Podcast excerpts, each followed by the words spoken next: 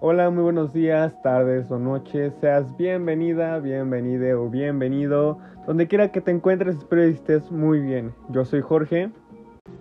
Yo soy Iker y somos los conductores de este podcast llamado La Ciencia en tu Casa. Y bueno, como ya es costumbre, cada jueves tenemos la sección de química. Y al día de hoy hablaremos acerca de la contaminación del aire. Iker, ¿tú sabes qué es la contaminación del aire? Claro, la definición que los expertos nos dan es que la contaminación del aire es la presencia de materias o formas de energía que implican riesgo, daño o molestia grave para las personas y seres de la naturaleza popular, así como que puedan atacar a distintos materiales, reducir la visibilidad o producir olores desagradables.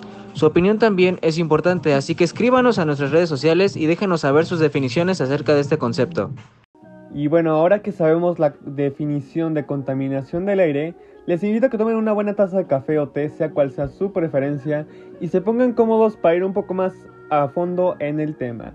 Primero que nada, ¿sabes qué es la huella de carbono y cómo esta influye en la contaminación del aire? ¿No?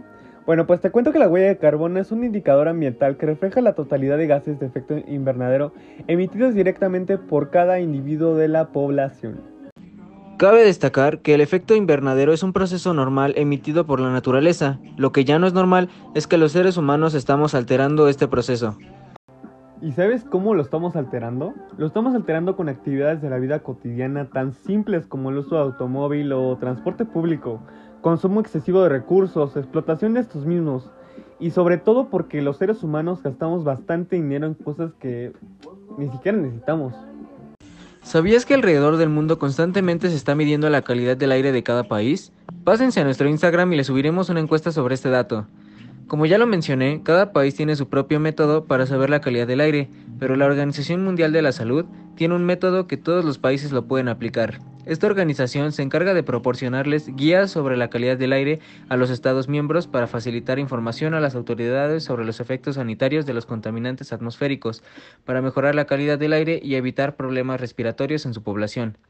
Los países pueden elegir la guía más adecuada, las guías se han elaborado para apoyar las medidas que se aplican a favor de una calidad del aire que sea saludable en diferentes circunstancias. Al mismo tiempo, se reconoce la necesidad de que cada país establezca sus propias normas al respecto para proteger la, salud de sus ciudadanos basándose en las condiciones locales. Y bueno, si les interesa saber más acerca de estas guías, vayan a nuestras redes sociales y les dejaremos un post sobre eso.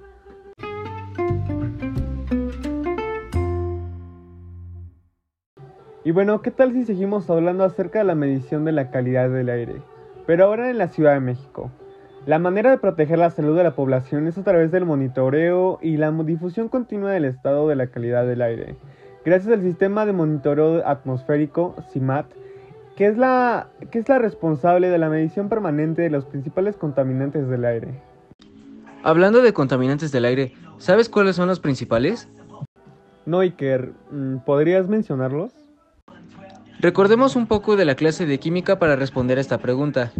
Los contaminantes del aire se deben a la quema de algunos hidrocarburos como el metano, que se representa como CH4 y es un alcano, el etano, que se representa como C2H6 y es un alcano, el decano, que se representa como C10H22 y también es un alcano, el etino, que se representa como C2H2 y es un alquino, el etileno, el cual se representa como C2H4 y es un alqueno. Estos hidrocarburos se, desprenden de la quema de combustibles y de la quema de generación de energía. Wow, qué, qué dato tan interesante nos acabas de dar y vaya que cada día se aprende algo nuevo.